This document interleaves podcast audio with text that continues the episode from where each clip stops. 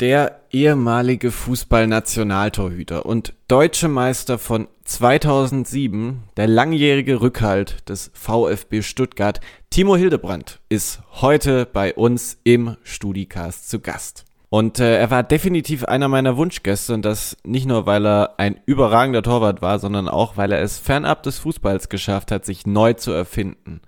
Natürlich reden wir gerade zu Beginn über den Fußballer Timo Hildebrand, über die lustigsten Momente der Meisterfeier 2007, über einen traumatischen Abend an der Stanford Bridge in London oder die Frage, wie man sich eigentlich fühlt, wenn man von heute auf morgen vereinslos ist. Timo hat die Schattenseiten der Ellenbogengesellschaft Fußball kennengelernt, erlebt, wie es ist, wenn niemand mehr nach einem fragt.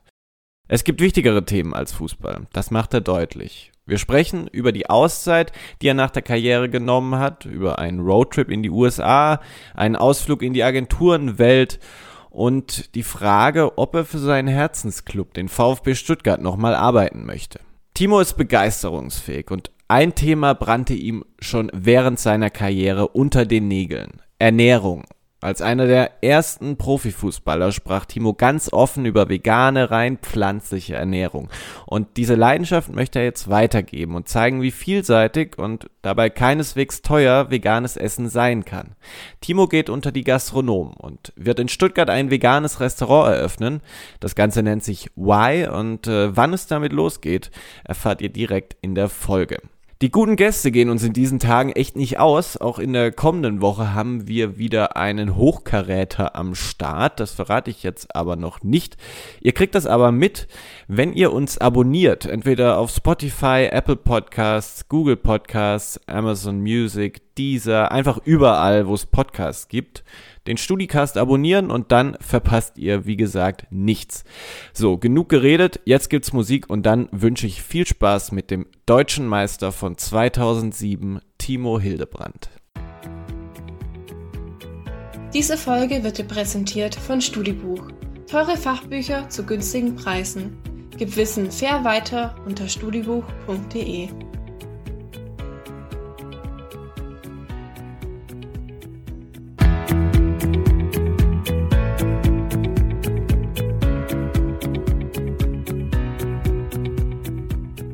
StudiCast mit Daniel Jakob. Herzlich willkommen zu Folge 65 unseres Podcasts. Ich werde in den kommenden Minuten angestrengt versuchen, meine Sympathien für den Mann, der auf der anderen Seite der Leitung sitzt, nicht zu offensichtlich zu machen. Sage aber trotzdem wunderschönen guten Morgen, Timo Hildebrand. Guten Morgen und vielen Dank. ja, das wird so meine Herausforderung heute. Äh, Timo, wir machen zu Beginn unseres Podcasts immer so eine schnelle Fragerunde. Und es soll ja heute im Podcast nicht primär um die Fußballkarriere, sondern vor allem um den Übergang und die Zeit nach dieser Laufbahn mhm. gehen.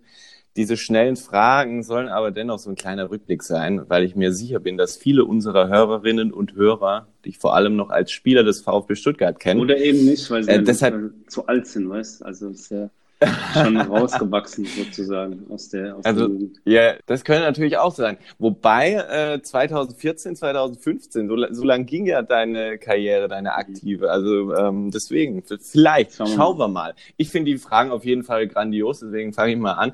Timo, sag mal, was war eigentlich der lustigste Moment der Meisterfeier 2007? Äh, als ich den Autokorso verlassen musste, weil ich auf Toilette musste, wir waren ja irgendwie stundenlang und ich musste dann auf Toilette und habe ähm, im Hotel ähm, sozusagen noch meine Familie getroffen und bin alleine mit dem Security durch die ganzen Menschenmengen zum Schlossplatz gelaufen. Das war schon sehr witzig. Also ich fand, als Markus Babel und Heiko Gerber gesungen haben, das war auch echt stark. Gibt es ein Gegentor, über das du dich heute noch ärgerst? Von meiner Karriere oder in Stuttgart? Äh, von deiner Karriere? Ja, wir haben mal mit Schalke in Chelsea gespielt und da äh, habe ich verpasst, den Zeitpunkt verpasst, den Ball rauszuschießen, weil ich einmal zu viel geguckt habe und habe Samuel Eto angeschossen und der Ball ähm, ist dann ins Tor gegangen. Das war einer der bittersten Momente sozusagen. Mit welchem Spieler hast du dir am liebsten das Zimmer geteilt? Ich war lange mit Philipp Lahm im Zimmer am Anfang, äh, als er noch in Stuttgart war. Das war, wir haben viel Playstation gezockt und hatten eigentlich immer eine gute Zeit. Was vermisst du an Valencia? Die Sonne, das Meer, das Essen. Ähm, ja, als ich noch Fleisch gegessen habe und so, war der Schinken schon sensationell. Und letzte Frage, du hattest in deiner Karriere sehr viele Trainer, aber mit welchem würdest du am ehesten gemeinsam Urlaub machen? Nicht mit Felix Magath, das ist kein Urlaub auf jeden Fall. der würde, der würde eine hügelige äh, Region absolut, raussuchen, absolut. Oder irgendwo mehr Strandläufe und so. Also. Okay. Äh, ich habe nochmal nachgeschaut. Dein letzter Trainer war Thomas Schaf bei Eintracht Frankfurt, oder? Richtig. Das war dann in der Saison 2014, 2015. Du bist da wegen der Verletzung des Stammtorhüters mhm. verpflichtet worden. Der Vertrag wurde dann aber im Januar 2015 aufgelöst. Mhm. Offiziell hast du dann deine Karriere im März 2016 beendet. Äh, zumindest ist so verkündet. Was ist innerhalb dieser 14, 15 Monate denn bei dir passiert? Ähm, ich wollte, die ähm, Idee war von mir, nach Amerika zu gehen. Ich habe auch äh, ein Probetraining in Seattle gemacht oder habe mir das einfach dort angeschaut und mal mit ein paar anderen Vereinen in Kontakt.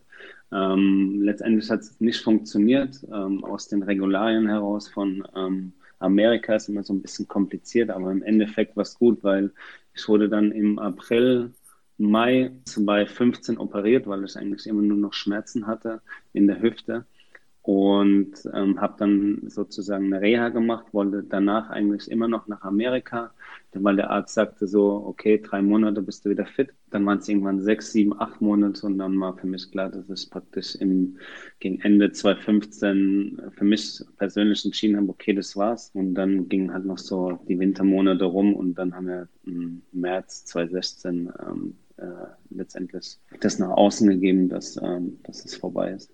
Das heißt, du hast dir Ende 2015 eigentlich das erste Mal äh, Gedanken darüber gemacht, was die Zeit danach bringen soll, oder kam das schon früher? Es war so ein Prozess auf jeden Fall. Also, wie gesagt, ich wollte eigentlich schon nochmal fit werden und hatte dann eigentlich so für mich die Zeit, mit dem Thema Fußball abzuschließen. Ich glaube, das war ganz gut, weil es war nicht so Knall auf Fall ähm, okay, jetzt ist Schluss, äh, jetzt ist Vertragsende und dann ist vorbei und von daher konnte ich mich schon relativ lange damit auseinandersetzen und ähm, das hat mir eigentlich auch ganz gut getan. Äh, ich war mein erster Anknüpfungspunkt nach meiner Karriere oder auch während der Zeit war bei der TaylorMade GmbH, die machen Event, Live-Kommunikation und eben auch Sportsponsoring.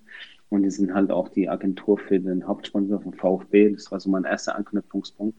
Deswegen war es ganz gut, so die andere Seite des ähm, Fußballbusiness auch kennenzulernen und so mich da ein bisschen reinzufinden, einfach so einen Anschluss zu haben. Und ähm, dem bin ich heute noch ähm, ja, dankbar, aber auch immer noch ähm, praktisch verbunden.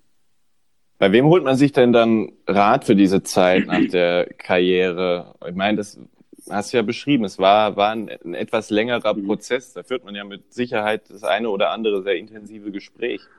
Mm, ja, ähm, aber vor allem lernt man sich irgendwie selber kennen, neu kennen und ähm, okay, was bin ich denn sonst noch außer Fußballspieler? Äh, weil im Grunde ist man ja auch in so einem Rad drin und ähm, hat immer Training, also das ist eigentlich so durchgetaktet und ist irgendwie nie frei. Und dann war es das erste Mal praktisch frei, 2016, und konnte eigentlich auch so mal mein Leben leben, so wie ich es mir irgendwie auch vorstelle und auch mich selbst neu kennenlernen. Das war schon interessant.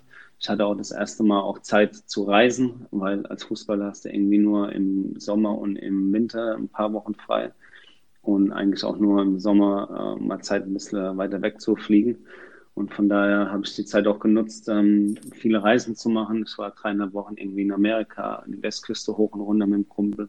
Das war schon eine, äh, ja, eine neue, aber super interessante Zeit. Was hat dich auf diesen Reisen am meisten beeindruckt? Gibt es da ein Erlebnis? Also, als ich mit meinem Kumpel Serkan von Stealth ähm, in Amerika waren, haben wir eigentlich jeden Tag irgendwas äh, Sensationelles erlebt. Ähm, mhm. Ich wollte immer mal ein NBA-Spiel sehen. Wir waren in Grand Canyon wir sind die Westküste runter gefahren. Wir waren auf einer iranischen Hochzeit irgendwie von Freunden. Also es ist einfach so ein ganz bunter Mix. Es war auch auf Bali. Also ich bin relativ viel rumgekommen. Ähm, und das ist einfach, man nimmt immer von der Reise was mit. Also es sind einfach ähm, ja, tolle Erlebnisse gewesen. Das sei dir gegönnt nach dieser langen Karriere. Mhm. Aber ich bin auch die Zugspitze hochgelaufen, weißt Also so Sachen finde ich oh. auch ganz cool. Ohne jetzt große ja, Vorbereitung, aber wie, wie lange hast du gebraucht? Ähm, wann sind wir losgelaufen? Schon relativ früh, 5 Uhr morgens oder so und waren, glaube ich, so 1 Uhr, 2 Uhr dort, aber es war einfach nur fix und fertig. Also ich war froh, weil jeder Schritt am Schluss war dann irgendwie richtig schwer. War es nicht mehr voll im Saft gewesen, oder was? Mm, natürlich nicht. ähm, wie gesagt, durch meine Hüfte ähm, kann ich äh, auch ja. wirklich joggen. Ich wurde ja jetzt, ähm, man war die zweite OP. Also ich habe noch zum Glück beide Hüften, also ist alles noch echt, aber ähm, klar, so ein bisschen in Mitleidenschaft gezogen und ich kann auch nicht joggen gehen groß. Ich konzentriere mich halt irgendwie auf E-Bike und Yoga. Und von daher, das Laufen fällt mir dann schon immer ein bisschen schwer und auch so Städtetrips ist jetzt nicht meine Prio Nummer eins, viel rumzulaufen. Ich glaube, viele Fußballer haben damit zu kämpfen, dass sie irgendwie wissen, sie machen bis Mitte 30, wenn es gut läuft, das, worin sie dann irgendwo am besten sind äh, und haben so das Bewusstsein, dass es möglicherweise nichts mehr geben wird, dass sie genauso gut können. Ist das ein Gedanke, den du auch hattest? Ja, nicht so explizit, aber ähm, klar, man, man sucht schon seinen Weg. Was kann ich denn noch gut? Was interessiert mich überhaupt noch außerhalb vom Fußball? Ähm, weil man ist ja schon in so einer Bubble drin. Ähm, versucht ja außerhalb vom Fußball, äh, kommt ja auch immer viel auf einen zu. Und ähm, vielleicht hat man auch während der Karriere schon ein Hobby oder man will studieren oder irgendwelche Interessen, aber ich glaube, es gibt echt viele, die erstmal gucken müssen, okay, ähm, wo führt mein Weg hin? Oder viele machen Trainer. Ich habe auch eine Trainerausbildung gemacht, aber habe mich eigentlich nie so in dem Trainerbereich gesehen eher, wenn überhaupt, im Management im Verein, weil ich schon als Spieler immer gedacht habe, hey, wenn du mal in einer entscheidenden Funktion bist, kannst du eben auch Dinge verändern und steuern. Und ich wollte als Spieler eigentlich schon immer auch Dinge in der Mannschaft oder einfach auch verbessern äh, oder um die Mannschaft rum gibt es immer noch so viel Potenzial, was man eigentlich anpacken kann. Sowas hat mich eher interessiert, als jetzt zum Beispiel auch ähm, Trainer zu werden. Ähm, aber ich habe mich viel ausgetestet und ähm, bin eigentlich ganz glücklich, dass ich ähm, letztendlich immer noch frei bin, äh, nicht in so einem neuen Rad, wo man auch letztendlich gefangen ist. Ich meine, das ist schon großer Luxus, den man ähm, eigentlich auch haben sollte nach so einer langen Karriere.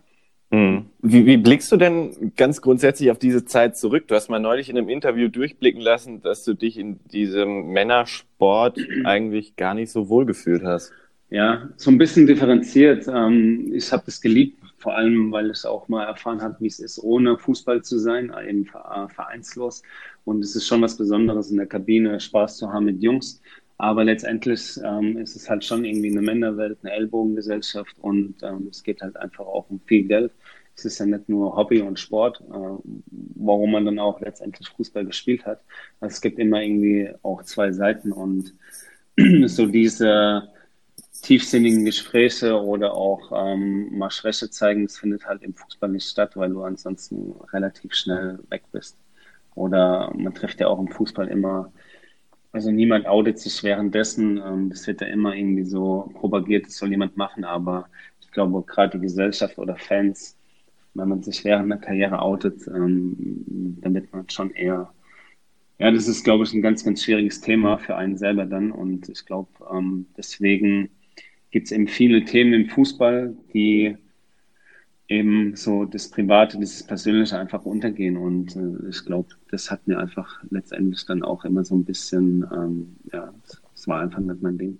Du sprichst es gerade an, diese, diese Momente, wo man dann auch mal äh, alleine ist, vielleicht auch mal diese, diese Schwäche hat. Also du hattest ja, glaube ich, nach Valencia mal eine mhm. Zeit, wo du äh, kurzzeitig vereinslos warst, dann nach Schalke etc., wo man sich selber fit halten muss. Sind das genau diese Momente, wo man diese Ellenbogengesellschaft Fußball spürt?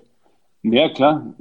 Ich hätte nie gedacht, dass ich ohne Verein mal dastehe, aber es hat irgendwie auch so sein müssen und letztendlich fragt auch niemand mehr nach dir. Ähm, bist dann einfach weg, der nächste kommt und das ist einfach so Leistungsgesellschaft. Ähm, man muss funktionieren und wenn du eben nicht mehr funktioniert, kommt der nächste und ich glaube, das geht einfach so ein bisschen unter im Fußball.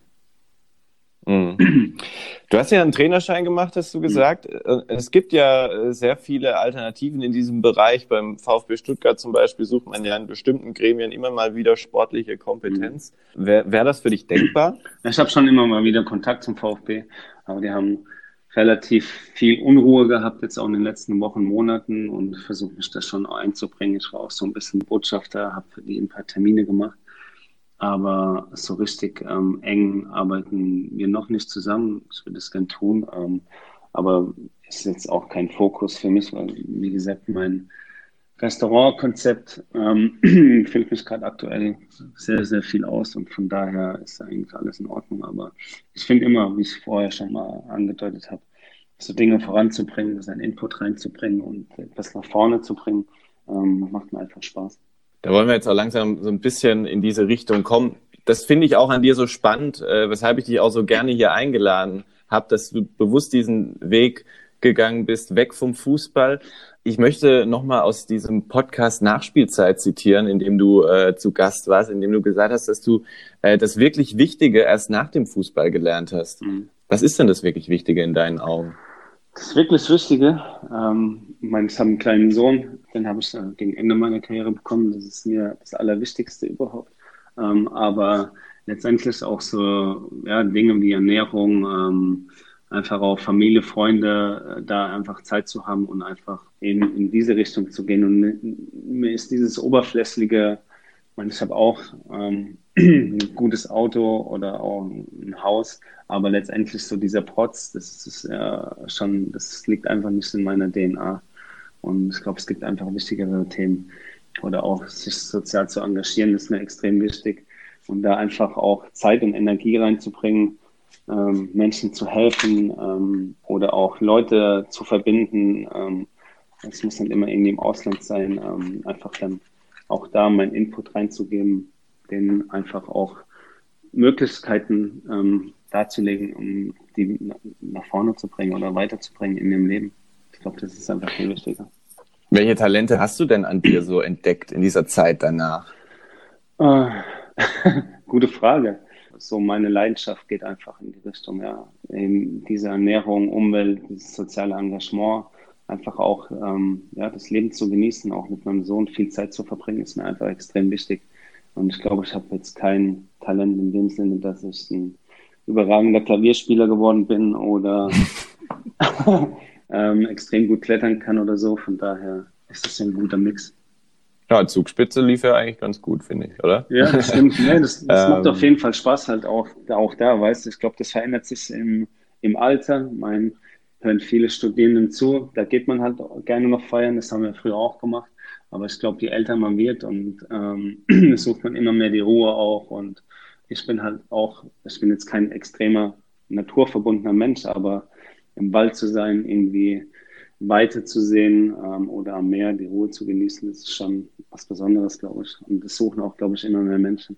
Eine deiner ersten Stationen nach der Karriere war eine Agentur im Bereich Sponsoring und Werbung. Du hast es gerade schon erwähnt. Wie schnell kann man denn von Profifußballer in Agenturleben switchen?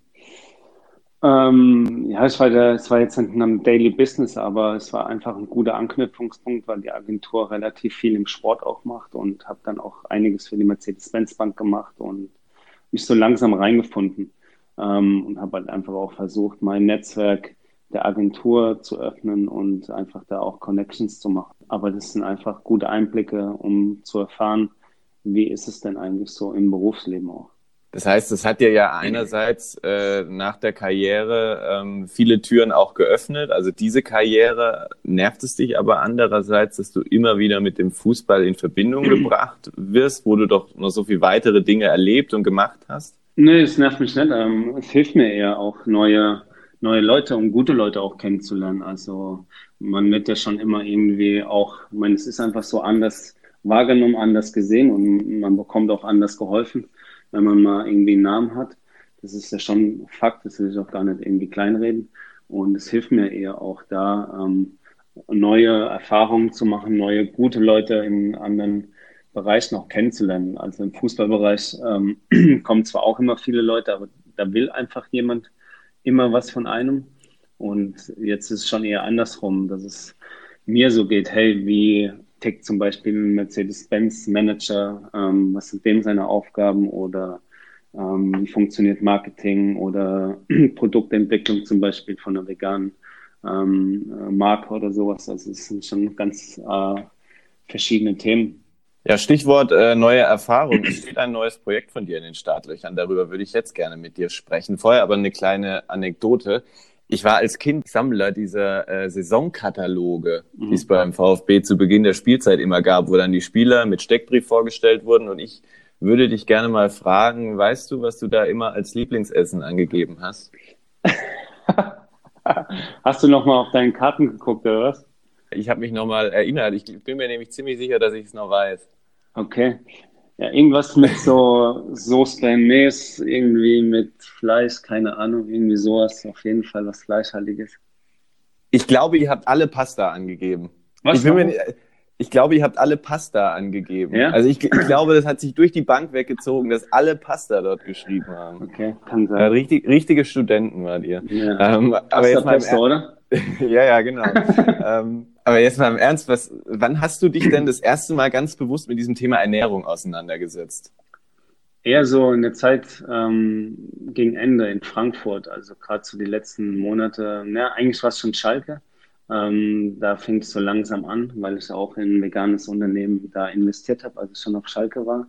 Ähm, Vegans in Berlin, die mittlerweile halt echt groß geworden sind. Und ähm, ja, also da war so das erste Mal, wo ich mich auch wirklich damit ein bisschen auseinandergesetzt habe. Und ich glaube, das Thema ist heutzutage viel, viel präsenter und auch viel, viel wichtiger geworden.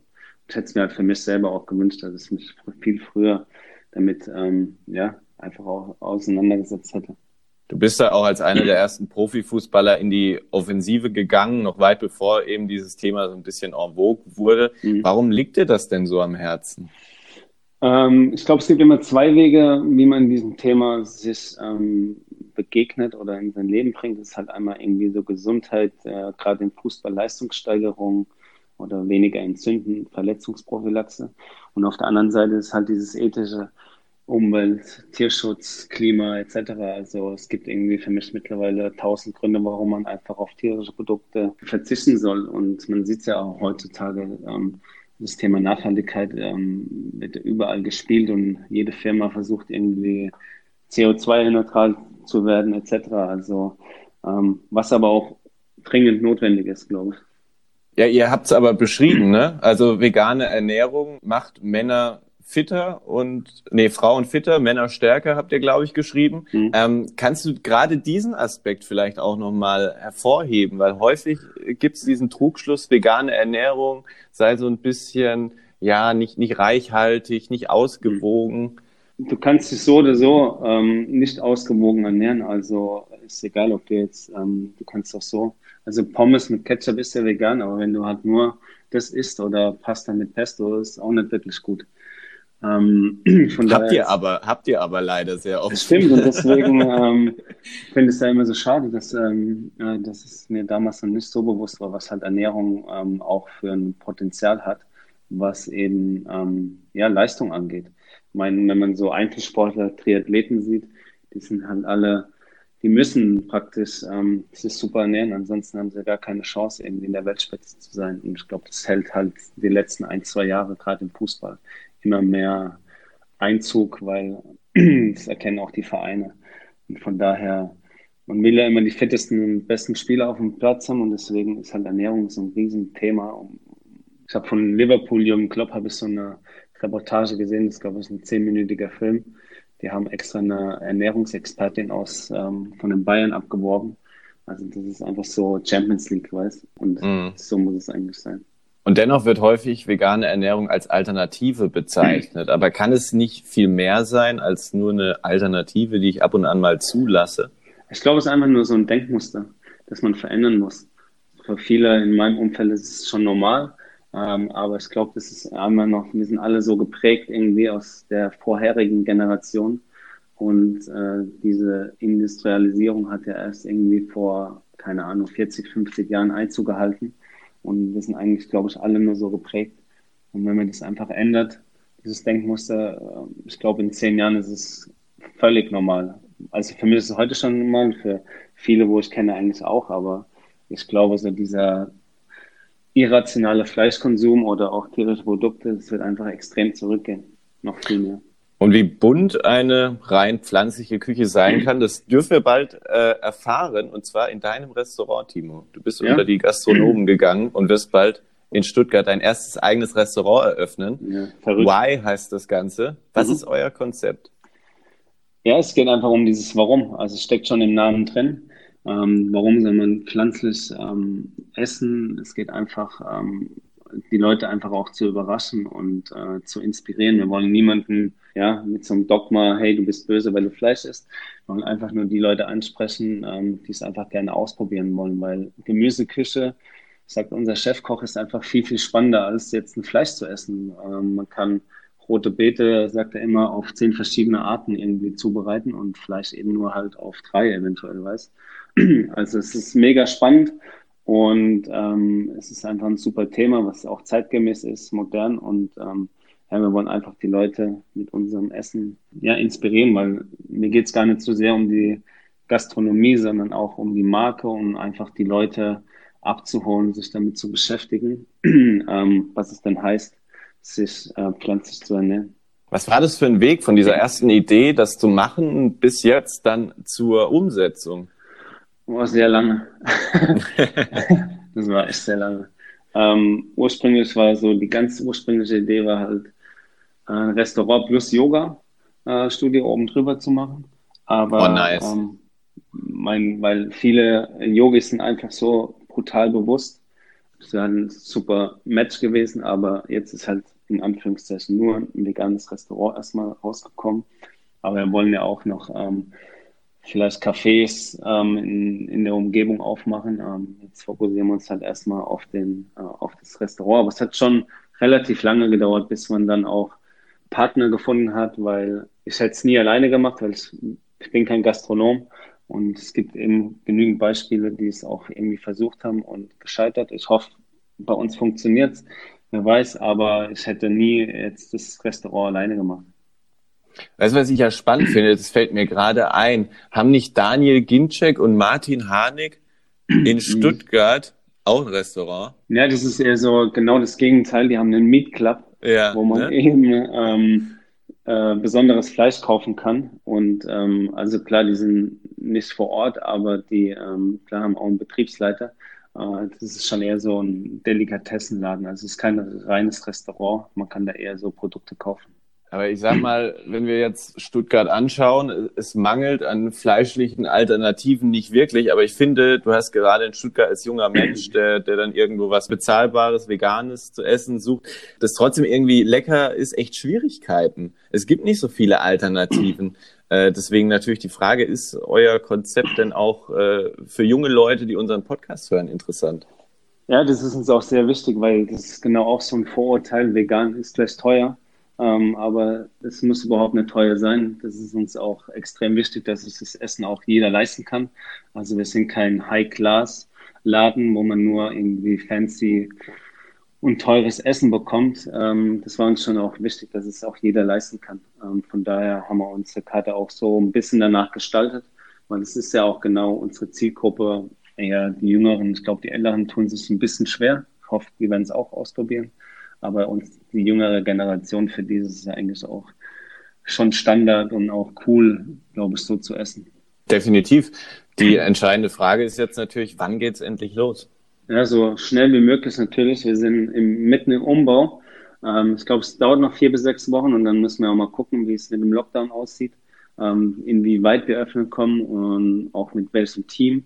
ist eine bisschen Herausforderung, aber wir sind guten Mutes, so Mitte Mai fertig zu sein und dann einfach auch zu starten. Ich meine, jetzt kommen die Sommermonate und es wird schöner und wir hoffen ja alle, dass es endlich, endlich mal wieder ein normales Leben zurückkehrt irgendwann. Das stimmt. Wo kann man sich denn schon mal erste Eindrücke äh, zu deinem Projekt äh, verschaffen? Ja, auf Insta bei Y Stuttgart. Äh, y halt mit V am Anfang und wir haben auch eine Internetseite Why Do We Care. Ähm, fanden wir eigentlich auch relativ cool, weil wir wollen uns halt einfach auch kümmern und nicht nur in Anführungszeichen Essen anbieten, sondern uns ist halt auch wichtig, so Benefits zu geben. Was kann denn eine rote Beete? Was kann denn irgendwie Quinoa? Und wie sollte man sich einfach auch ernähren? Ähm, das ist eigentlich ganz wichtig. Letzte Frage für heute, lieber Timo. Welche Eigenschaften des Fußballers Timo Hildebrand helfen denn dem Gastronom Timo Hildebrand, dieses Projekt erfolgreich zu gestalten?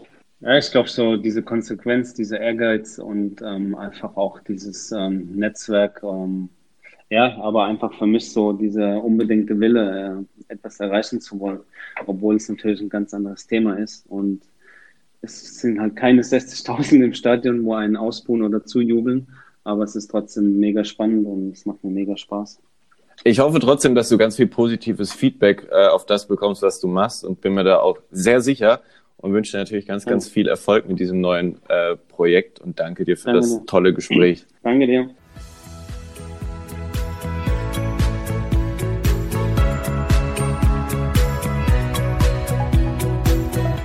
Die heutige Folge wurde präsentiert von Studibuch, deine Nummer 1 für gebrauchte Studien und Fachbücher. Überzeuge dich selbst auf studibuch.de.